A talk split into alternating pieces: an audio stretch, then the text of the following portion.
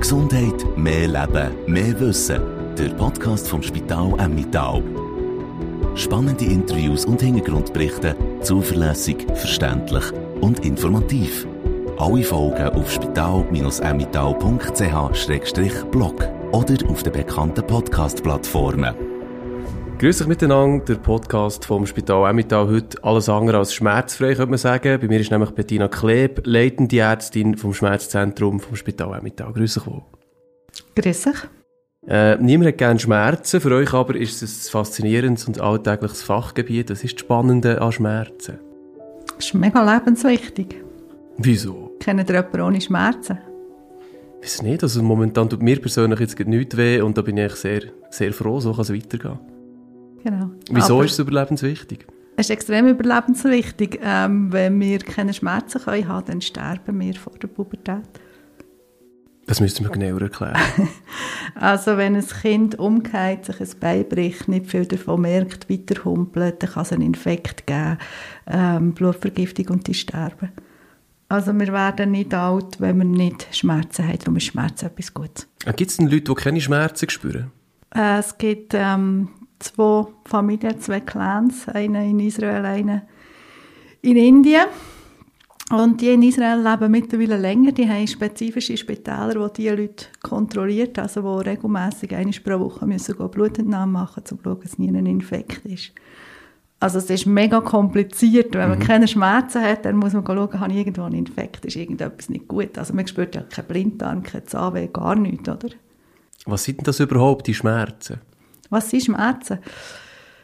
Irgendetwas im Körper passiert und das wird im Hirn alarmiert und das gibt irgendeine Reaktion. Und es wird noch etwa siebenmal im Hirn und auf Rückenmarksebene umgeschaut, es wird bewertet und irgendein Gefühl daraus entsteht. Also es gibt einen akuten Schmerz, wo wir wissen, ich länge die Herdplatte an, muss den Hang wegziehen, das ist einer, der geht nur auf Rückenmark, zack, zack. Mhm, das geht schnell, aber sonst muss der Körper quasi, also wird er alarmiert, etwas ist passiert, man hat sich etwas gebrochen, irgendwo wehgetan und dann ähm, äh, entscheidet äh, der Kopf eigentlich, wie stark das ihm das wehtut. Genau. Und das ist ja auch bei jedem von uns unterschiedlich, oder? Wenn ich mein Surbeinchen anschlage ähm, und ich bin frisch verliebt beim ersten Date, dann werde ich ein bisschen draufdrücken und weiter lächeln. Und es wird mich nicht gross stören. Oder wenn ich das Gleiche habe, mein Chef hat mich gerade zusammengeschissen, dann tue ich mir wahnsinnig leid wahrscheinlich und muss fast rennen derweg, oder wegen dem Gleichen. Also der gleiche Schmerzimpuls tut mir in unterschiedlichen Lebenssituationen mehr weh oder weniger weh. Kann man das irgendwie messen? Also ganz theoretisch kann man mit funktionellen MRI, also wo man misst, wo im Hirn ist die Aktivität, kann man messen, welche Zentren im Hirn leuchten auf, wenn man Schmerzreiz setzt.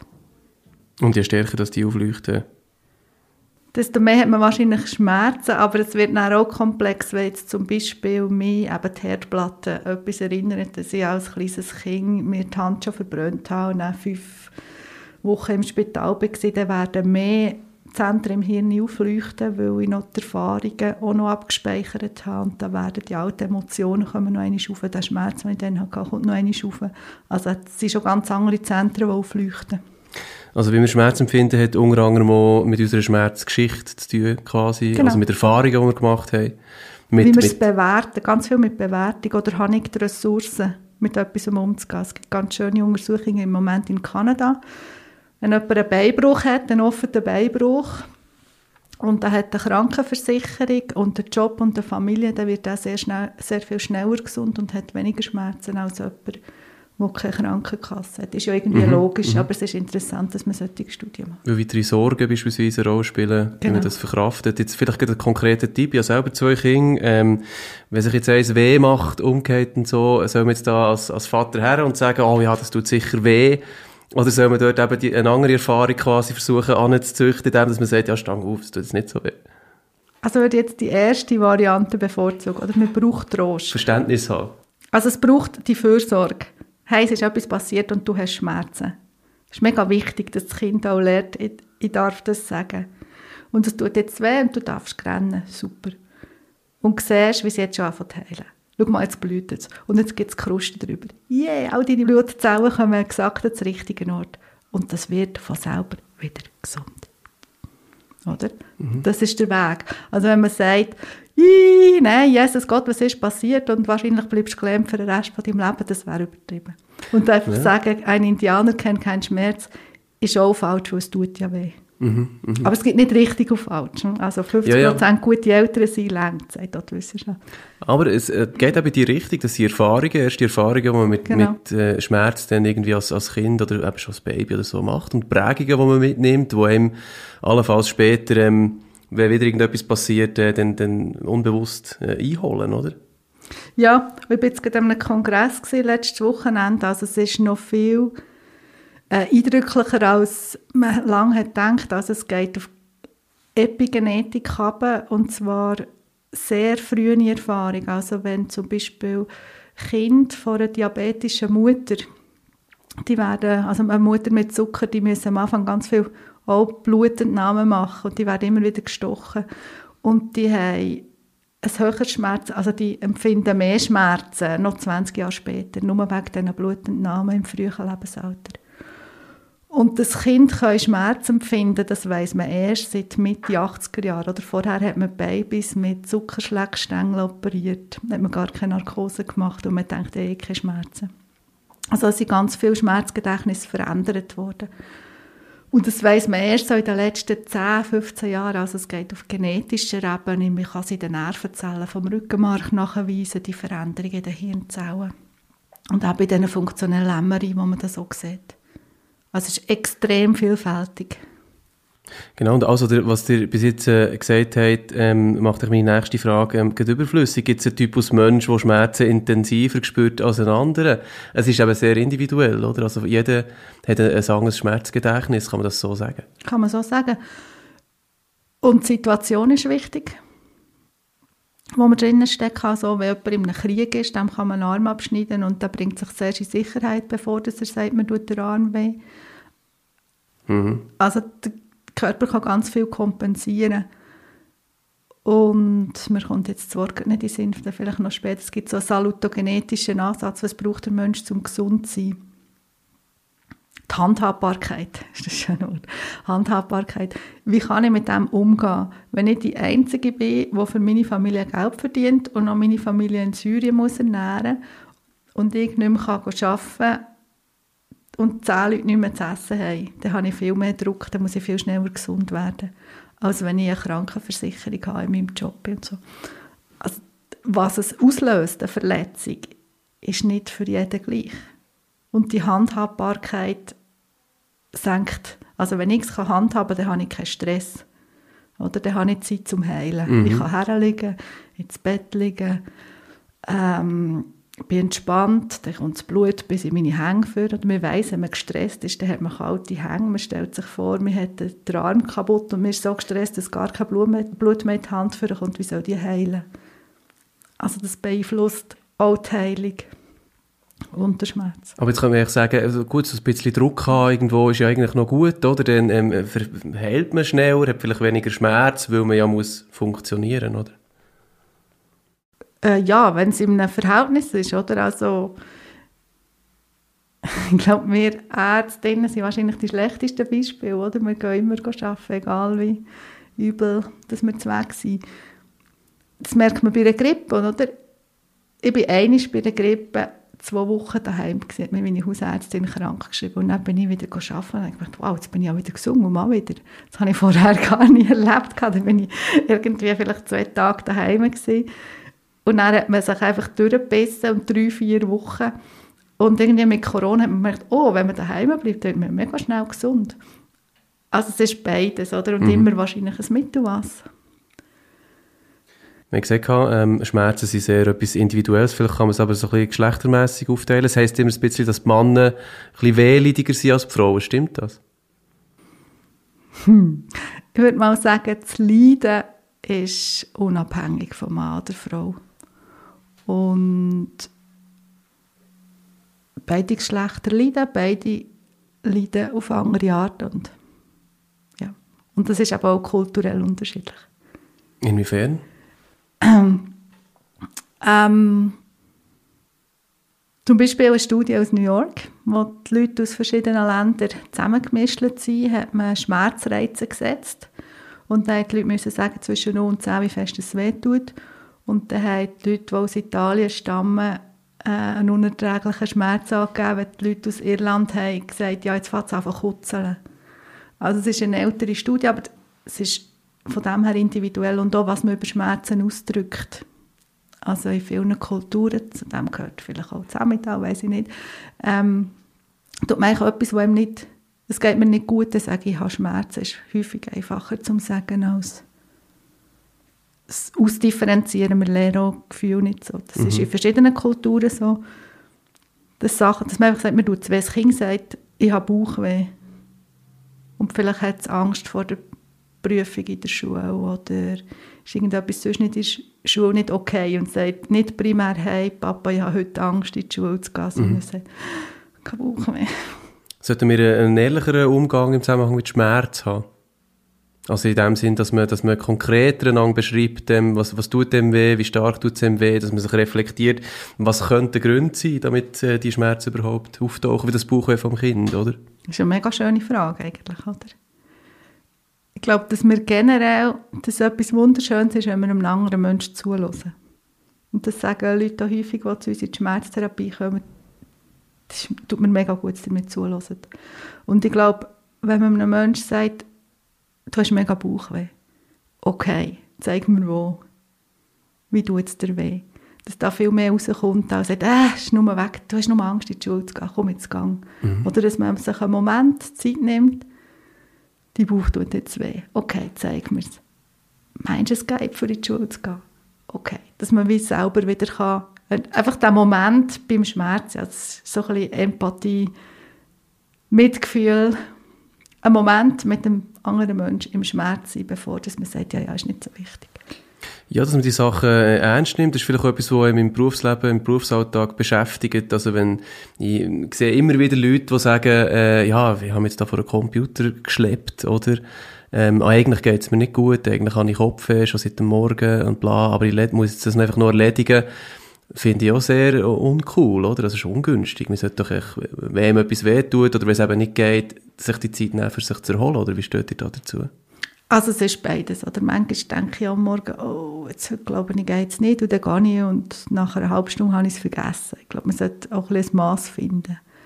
Aber eben so, wie ich gesagt habe, mit dem Infekt, mit der Grippe, gehört man vielleicht manchmal einfach schon ins Bett.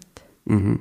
Aber eben, es ist dort dann vielleicht auch so ein, bisschen ein schmaler Grad, ähm, äh, dass man da allenfalls aus Jammer könnte, äh, dastehen, dass man irgendwie einem Arbeitgeber halt die Pflichten nicht erfüllt und so weiter, dass jemand frei muss einspringen muss ist wahrscheinlich auch sehr individuell dort abzuschätzen, wie viel man sich selber kann, kann zumuten kann. Mhm.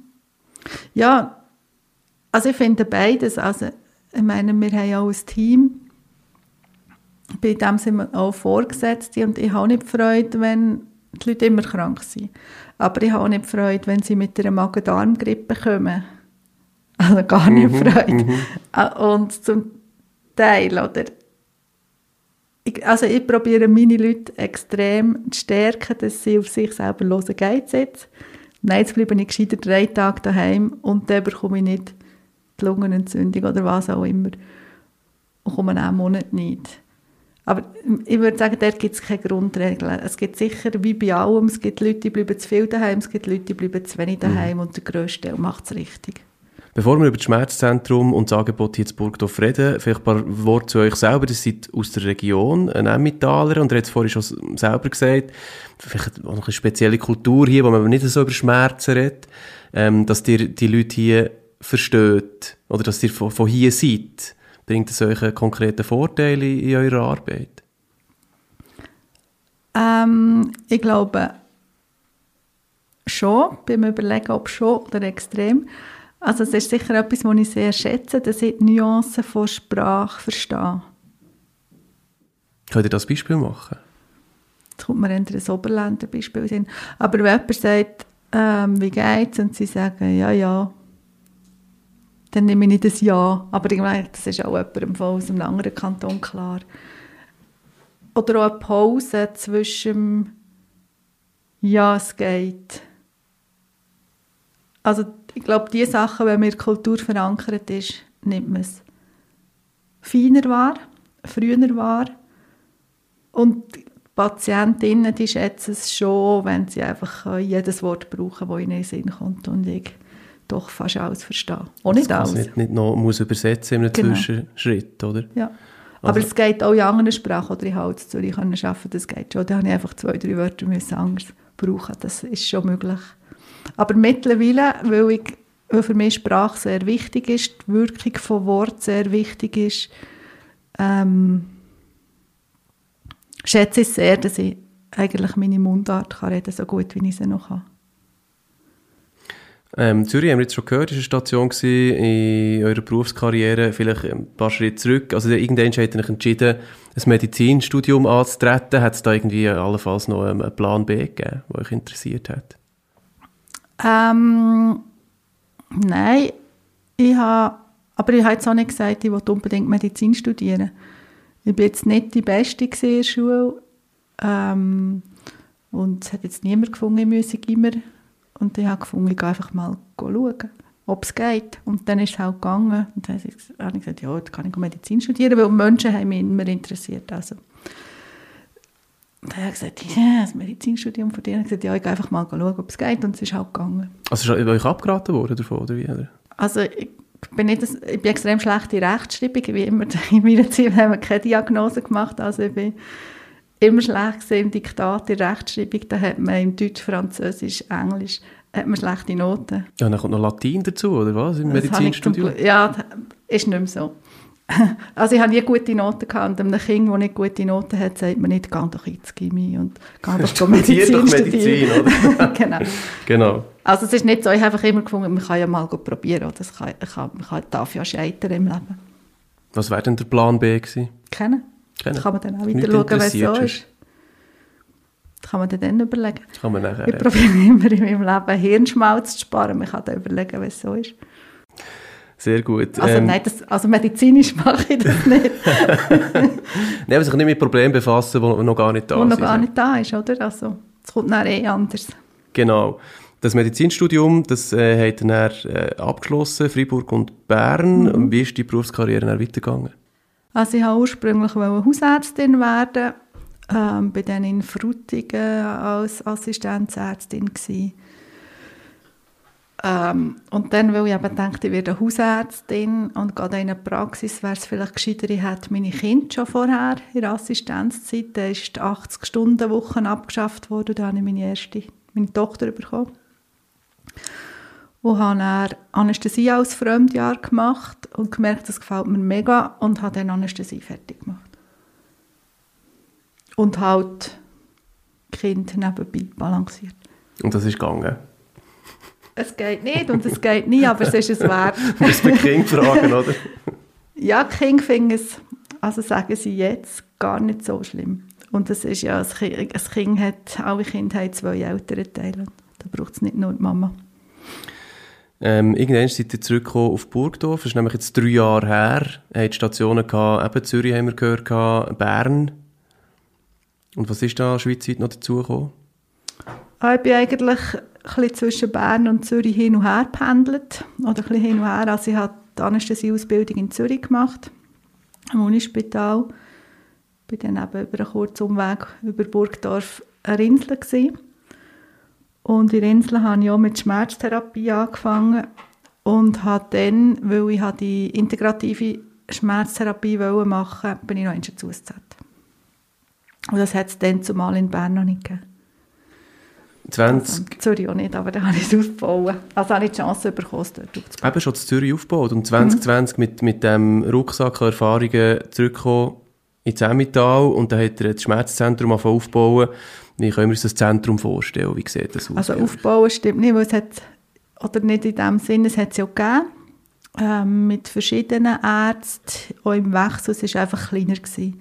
Und es ist wie alle Schmerzzentren in der Schweiz, es ist äh, Infiltration, also es ist bezogen, alle Schmerzzentren werden oder sind von Anästhesieärzten geführt worden, oder immer noch, die vor allem Umgang haben mit Nadeln und reinspritzen. Und das hat sich national und international so entwickelt, dass die Schmerztherapie breiter wurde. Also dass man ein bisschen wegkommt von dem nur Spritzen. Also die Schmerztherapie haben wir, ist relativ eine neue Disziplin. Wir haben angefangen mit den Pionieren, die die spezifischen Blockaden haben gemacht Also irgendwo ganz genau lokal Anästhetikum herspritzen. Und man hat dann mit der Zeit gemerkt, dass allein längt nicht, hat Studien gemacht und hat dann immer mehr herausgefunden, es braucht eigentlich verschiedene Methoden, dass jemand gesund werden kann. Und darum haben eigentlich alle Schmerzzentren ein breiteres Angebot, nicht nur wir. Genau, und das hat ihr aber maßgeblich mitgeprägt. Jetzt hier in Burgdorf als leitende Ärztin vom Schmerzzentrum. Ähm, erst Kontakt quasi ist wahrscheinlich ein, so ein Termin und, und, und, eine Sprechstunde, wo jemand zu euch kommt. Und wie läuft so eine Sprechstunde dann ab? Also der ganz erste Kontakt ist, man bekommt einen Fragebogen heimgeschickt und darf sich mal über acht Seiten Gedanken machen, wo tut es mir weh, wie tut es mir weh, welche Farbe hat mein Schmerz.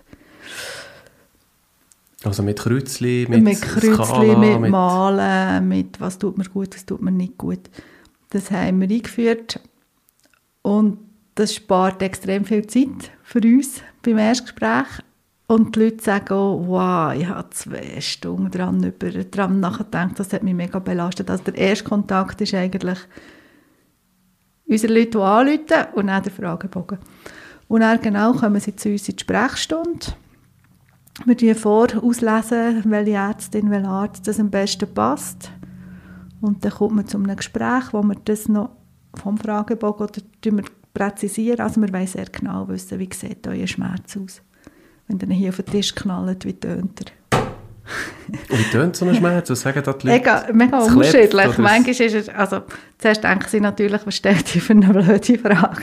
Und das kann man vielleicht nicht in den ersten fünf Minuten, aber es gibt Schmerzen, die sind so wie Teer oder diese und es gibt Schmerzen, die sind metallig und spitz und güffelig. Und wir haben verschiedene Nervenfasern, wir haben vier verschiedene Fasern, die Schmerz leiten. Und die Aussage, es brennt oder es sticht oder es pulsiert, sagt uns schon viel darüber aus, welche Schmerzfasern vermitteln den Schmerz. Darum fragen wir so komische Sachen. Also jetzt, jetzt beim, beim Tönen, wenn man es auf den Tisch klebt, habe ich vorhin gefragt, sehr unterschiedliche Antworten. Wie ist es bei Farbe? Gibt es so einen Schmerz, der vielleicht ähm, äh, schön farbig ist, also sich irgendwie ähm, optisch überhaupt nicht mit dem deckt, den man spürt? Ähm, der Schmerz ist fast meistens, würde ich sagen... Was dunkel wahrscheinlich, oder? Wie? Dunkel oder rot. Grau, ah, rot, ja. Also ich habe Farbe bei mir auf dem Pult und da ist rot, muss ich ab und zu ersetzen. Mhm. Rot und Sie drauf zeigen genau. Also häufig ist der Schmerz rot. Oder sagen die Leute, er ist rot. Manchmal ist er schwarz und dann gibt es noch ein paar, wo er ganz eine andere Farbe hat. Das spielt keine Rolle, oder man tut das nicht werten, aber es ist einfach interessant. Also was man kann auswerten kann, ist, wie es eingezeichnet wird. Da gibt es Studien, oder, wo wir auch die Schmerzzeichnung anschauen und einen Hinweis haben. Aber es gibt uns wie eine Landkarte. Also wir haben auch so eine Zeichnung und dann sehen wir, wo tut es überall weh. Und das hilft einem auch, wenn man das mit dem Patient, mit der Patientin zusammen vor sich hat, dass man schauen kann, ja, da tut es weh und da tut es weh und wie gehört euch das zusammen. Finde ich extrem hilfreich. Mhm. Also das gibt äh, euch oder, oder anderen Ärzten im Schmerzzentrum äh, so ein einen Hinweis, in welche Richtung dass es geht. Mhm. Ähm, ich kann mir vorstellen, dass es aber Leute gibt, die, die Mühe haben mit dem Fragebogen und finden, was, was bringt mir das, es tut mir einfach weh hier und so.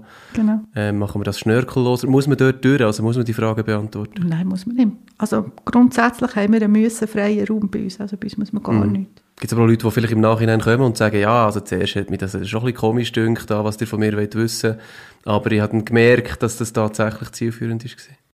Also, aber ich finde es wichtig, wenn man es nicht ausfüllen will, füllt man es nicht aus. Ja. Es spart uns, ich schaue immer auf die Tour, wie lange das ich habe, spart mir gut 10 Minuten. Und die 10 Minuten kann der Patient, die Patientin dann nutzen für etwas anderes.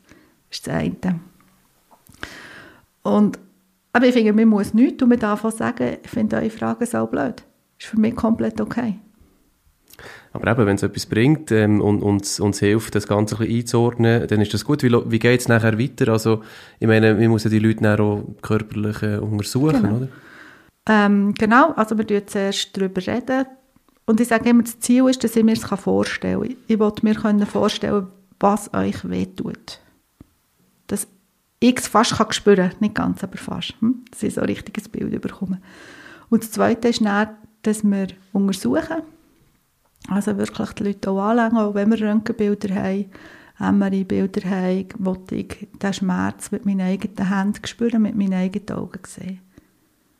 Also wo das es ist? Und wo das ist, wie sich es anfühlt. Die Haut, die Haut ist anders, eine Stelle, wo Schmerzen sind, die Muskulatur ist anders, die Temperatur ist anders. Also ich wollte es können ganz verstehen, einen Schmerz, als würde er eben vor mir auf dem Tisch liegen und ich wollte ihn mit meinen eigenen Händen spüren. Und bei jedem Patient, jeder Patientin? Also es gibt Leute, die man nicht anlängen sollte. Vielleicht von der Geschichte her oder so. Manchmal haben wir nicht Zeit. Oder Leute, die, also wir immer zuerst so ein bisschen die Schmerzschwelle messen, wie viel tut es einem weh. Und jemand, der Schmerzen hat, wenn man schon nur anlenkt oder mit dem Pinsel über die mhm. Haut streicht, diese Person würde ich nicht beim ersten Mal untersuchen.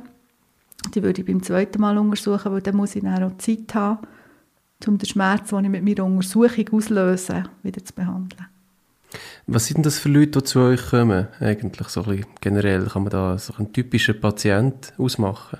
Äh, nein, also die kommen von 16 bis 95. Alles querbeet. älteste, ja. Ähm, Kopfweh, Ganzkörperschmerz, spezifische Rückenweh, Diskushernie. Alles. Nach Unfall, nach nach Unfall, nach Krankheit, nach gar nichts. Also durchschnittlicher Schmerzpatient kommt ja nach acht Jahren zum Schmerzspezialist, Schmerzspezialistin, nachdem er acht Therapeutinnen gesehen hat und acht von, einer von acht ist, überlegt sich, ob er noch leben will. Ah, ja. Also es sind ja die Studien aus Deutschland. Ich glaube, das habe ich auch schon im langen Interview gesehen. Also die Leute kommen relativ spät zu uns, weil man eben, wenn jemand Schmerzen hat, am Ellbogen geht man zuerst zum Orthopäd, was ja auch, also zum Hausarzt, Hausärztin, Orthopädin. Das ist auch logisch, oder? bis man dann bei uns landet.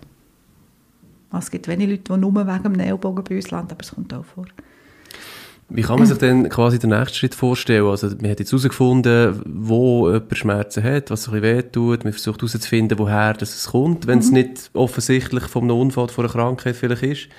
Und dann gibt es Medikamente und, und eine Spritze, oder wie?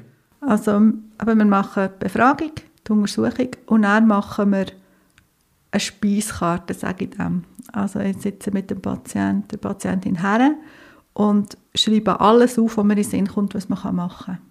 Mhm. Also das heisst, ähm, von fast nichts, also nur beobachten und warten, von pflanzlichen Medikamenten, schulmedizinische Medikamente, lokale Behandlungen, Selbsthilfestrategien, Wickel machen, was auch immer, bis hin die Infiltrationen, Infusionen, also man Medikamente in die Venen gibt, bis zu implantierten Neurostimulatoren, also das sind Systeme, wo man direkt auf das Rückenmark leitet tun wir eigentlich alles besprechen, was man alles kann. Also ich sage, wir machen wie eine Menükarte, wo alles drauf ist, was mir jetzt im Moment in den Sinn kommt. Und der Bericht ist für euch und für mich.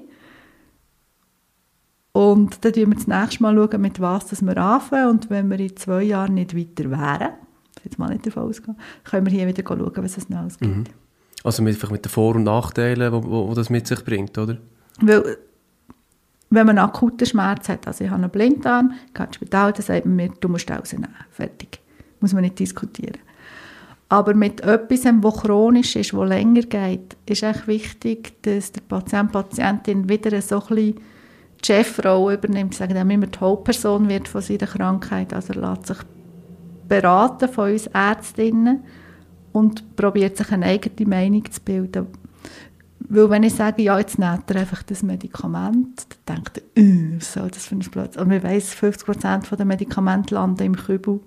Also das muss man aushandeln. Und der Patient, Patientin darf sich mit uns zusammen entscheiden, was er oder sie will.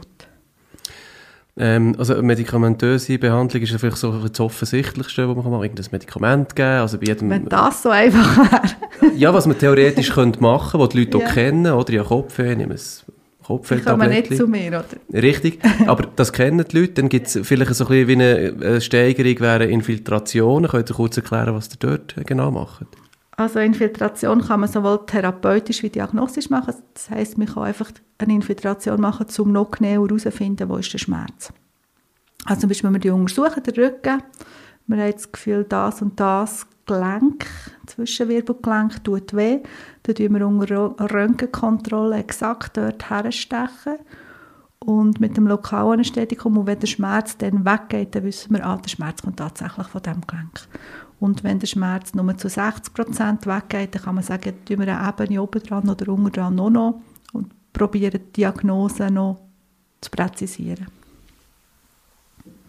Und das kommt oft vor oder ist das eher, eher etwas, wo man nur im Notfall drauf Nein, das machen wir ganz viel. Also das machen wir jeden Mittag.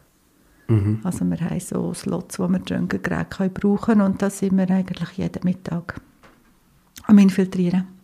Das ist schon das Hauptbusiness von einem Schmerztherapeut, Schmerztherapeutin. Wie ist das mit, äh, mit den Medikamenten intravenös? Das ist ja auch noch, das klingt auch noch recht äh, happy, gerade auf den ersten Blick, oder? Oder wir haben Leute, ich habe vorher gesagt, jeder acht überlegt sich, ob er überhaupt noch leben will. Da brauche ich nicht mit einem Zäpfchen zu kommen. Da muss man manchmal zuerst mal wirklich halt mit den guten Medikamenten dahinter oder mit den stärkeren Medikamenten dahinter. Manchmal kommen Leute bei uns, die kann man nicht mal mehr untersuchen, weil man sie gar nicht anlängen kann. Dann tun wir eigentlich mit Medikamenten zuerst mal das Schmerzsystem sich ein bisschen beruhigen, bis man dann herausfinden kann, ah, okay, jetzt ist der Rücken, es ist das Knie, es ist die Schulter. Manchmal sieht man das nach einer längeren Zeit Schmerzen nicht mehr. Und dann kann man das unter der Infusion ein bisschen differenzieren. Aber so Leute jetzt mit so starken Schmerzen, die müssen irgendwie auch zwei, drei Tage bei euch wieder kommen, oder wie? Nein, nein, Jesus Gott, nein. nein, das wäre natürlich schön, wenn man könnte. Nein, ähm, also jetzt, wenn wir zum Beispiel Infusionen machen, können wir sagen, das ist wirklich nicht mehr zum dabei sein. Dann fangen wir mit der Infusion an, dann machen wir es einmal pro Woche. Und dann hat man vielleicht am Anfang für drei Stunden Schmerzen. Und beim zweiten Mal in der nächsten Woche hat man schon den ganzen Abend keine Schmerzen mehr. Und in der dritten Woche zwei Tage. Und dann wird es immer wie länger. Also die Medikamente wirken wieder, wie wir vorher gesagt haben, dass es über die Nervenzellen geht, was überall eingebrannt ist, gehen die dort wieder oben runterfahren. Dann wird man immer wie länger schmerzfrei. Und wenn man aber jemand, der es einfach nicht mehr aushalten, der bekommt halt starke Medikamente und wirklich starke. Das braucht es manchmal. Und wenn man so starke Schmerzen hat, dass man gar nicht mehr nachdenken kann, dann muss man mit gar nichts anderem anfangen. Dann muss man wirklich zuerst mal den Schmerz oben. Mhm. Also dass man eben medikamentös eigentlich äh, behandeln. Auch mal ein Morphin halt nimmt. Ja. Genau. Jetzt gibt es aber äh, ja, vielleicht Fälle, wo man, wo man noch andere, vielleicht ein alternativere Wege könnte gehen. Und ich habe gehört, dass seid jemand, der eben die Breite eigentlich um an diesem Fachgebiet, also die verschiedenen Möglichkeiten ähm, eine Schmerztherapie durchzuführen. Könnt ihr da ein paar Beispiele machen? Ich muss zuerst äh, unterscheiden zwischen alternativ, komplementär und integrativ. Alternativ heisst ja, ich mache nur das. Mhm. Komplementär ist die Ergänzung zur Schulmedizin. Schulmedizin heisst sie, weil wir es in der Schule haben gelernt Und integrativ ist, dass man die konventionelle Medizin mischen mit Verfahren aus der Naturheilkunde, die aber alle evidenzbasiert sind, also wo alle wissenschaftlich geprüft sind. Also wir machen die integrative Medizin, wo wir mischen. Und das ist für mich darum so wichtig, weil wenn wir Alternativmedizin machen, das heißt, wir haben keinen Kontakt zur Schulmedizin. Das heißt zum Beispiel jemand, der Krebs hat, der vielleicht eine Chemotherapie hat, wo Alternativmedizin macht, kann sich seine Chemotherapie kaputt machen mit den Interaktionen. Also darum ist es mir ganz, ganz wichtig, dass wir zusammen arbeiten. Und eben wir beide, beide Techniken brauchen. Man sagt ähm, Evidence-Based Medicine, das ist irgendwie in den 90er Jahren, ich weiß gar nicht auswendig aufgekommen, dass aber wirklich die Werte des Patienten sind genauso wichtig wie die Werte vom Arzt, von Ärztin. Und die dritte Säule ist dann die wissenschaftliche, nachgewiesene Wirkung. Und das ist mir extrem wichtig, das ist die Basis der Behandlung. Dass ich nicht bestimme, was für euch gut ist. Genau, das erfordert aber sehr viel ähm, Erklärungsbedarf, oder? Also die Leute wollen ja wissen, was, was es denn für, für andere Methoden und Möglichkeiten gibt. Genau. Also ist man wahrscheinlich sehr viel am Erklären in so einer Sprechstunde. Ähm, ja und nein. Also in dem, dass die Leute ja wieder wie die Hauptpersonen von ihrem Leben werden und sie bekommen von uns den Bericht heimgeschickt. Da kann man Sachen selber nachschauen. Mhm, googlen. Googlen und so. Was man ja vorher die meisten schon hat. Genau. Und da gibt es auch wieder, das ist etwas, was mir wichtig ist, oder man hat Umfragen gemacht bei Leuten mit chronischen Schmerzen, was hat er überhaupt für eine Diagnose und 38 Prozent haben ihre Diagnose kennt. Und ich glaube einfach, wenn man nicht weiß, was man hat, wie soll man dann dagegen kämpfen? Und ich glaube, es braucht, man braucht die Therapie gar nicht anzufangen, wenn der Patient, die Patientin nicht weiß, was sie hat oder man sich nicht einigt, wir denken, es ist das. Mhm. Oder könnte man uns einigen auf das? Braucht man gar nicht anzufangen. Mhm. Also es ist wie die Basis, wie das Fundament. Und so viel erklären, also wir müssen erklären, wir machen die Liste, aber die ganze Erstkonsultation, also der Erstbesuch bei uns, der geht eine Stunde mehr nicht. Also mit Befragung, Untersuchung und erklären, was man alles kann. Mhm. Also ist schon Denkarbeit äh, gefordert bei der Patientin, beim Patienten. Jetzt kommt da vielleicht jemand und sagt, ihr habt mir ja letztes Mal erzählt von dieser Hypnosetherapie, die ihr auch anbietet. Ähm, Mhm. Jetzt habe ich das ein bisschen gegoogelt und es gibt da vielleicht solche und solche Meinungen etc. Äh, was passiert bei einer Hypnosetherapie? Das klingt ja schon noch relativ abstrakt, oder? Also Hypnose ist ja ganz etwas Natürliches. Also der Trance-Zustand, es gibt eine Pulssendung, wo so eine von der berühmten Hypnoseforscherinnen sagt, ähm, die Trance ist ein Geschenk von die Mutter Natur. Das ist von Belgien und ich finde es so einen schönen Satz. Also wir gehen alle in eine natürliche Trance, also so in einen Zustand, wo wir ein bisschen wegflimmern, wenn wir etwas Schönes sehen, ein schönes Bild sehen, ein Foto sehen von der Ferien, dann sind wir schnell ein bisschen weg. Und dann haben wir weniger Schmerzen, es nervt uns mehr. Also es ist ein natürlicher Zustand. Und eigentlich bei uns in den Sprechstunden lernt man dann, das bewusst herzuführen. Also das ist so der erste Moment. Oder die erste Übung ist mal einfach bewusst in Entspannung zu kommen, obwohl dass man vielleicht Schmerzen hat.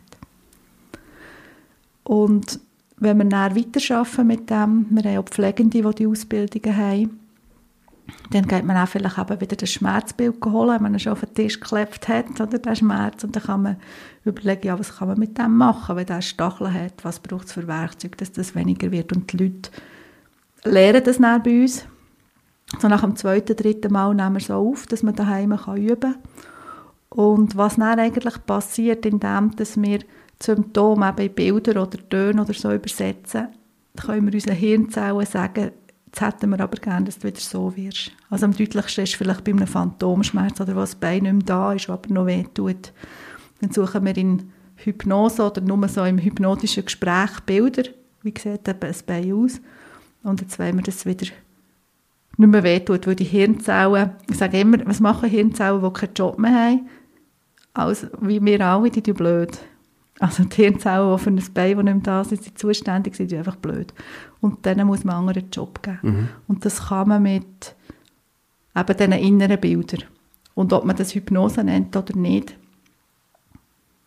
Also so eine Hypnosetherapie ist, ich lehre selber, erstens entspannen, zweitens, wie ich mir gegen die Schmerzen helfen kann. Ähm, ich habe eine Übung, die ich daheim kann, kann machen kann, die ich kann hören kann, 10 Minuten, 20 Minuten, wo es mir viel weniger wehtut. Und es geht dann eigentlich auch so quasi um die Sensibilisierung zu, vom Zusammenhang zwischen Geist und, und Körper, oder?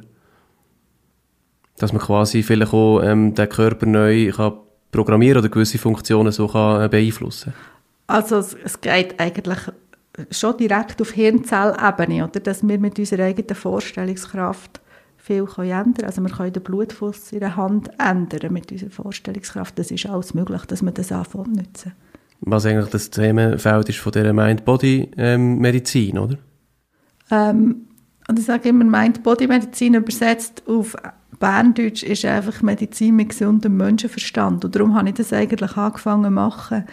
Ähm, Schmerztherapie, eben, man hat die Spritze gemacht und Medikamente gegeben.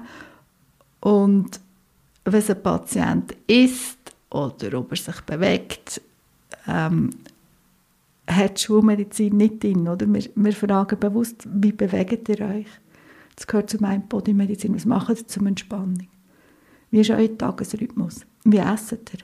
Und was macht ihr, um euch selber zu helfen? Das sind die fünf Säulen von meiner Bodymedizin.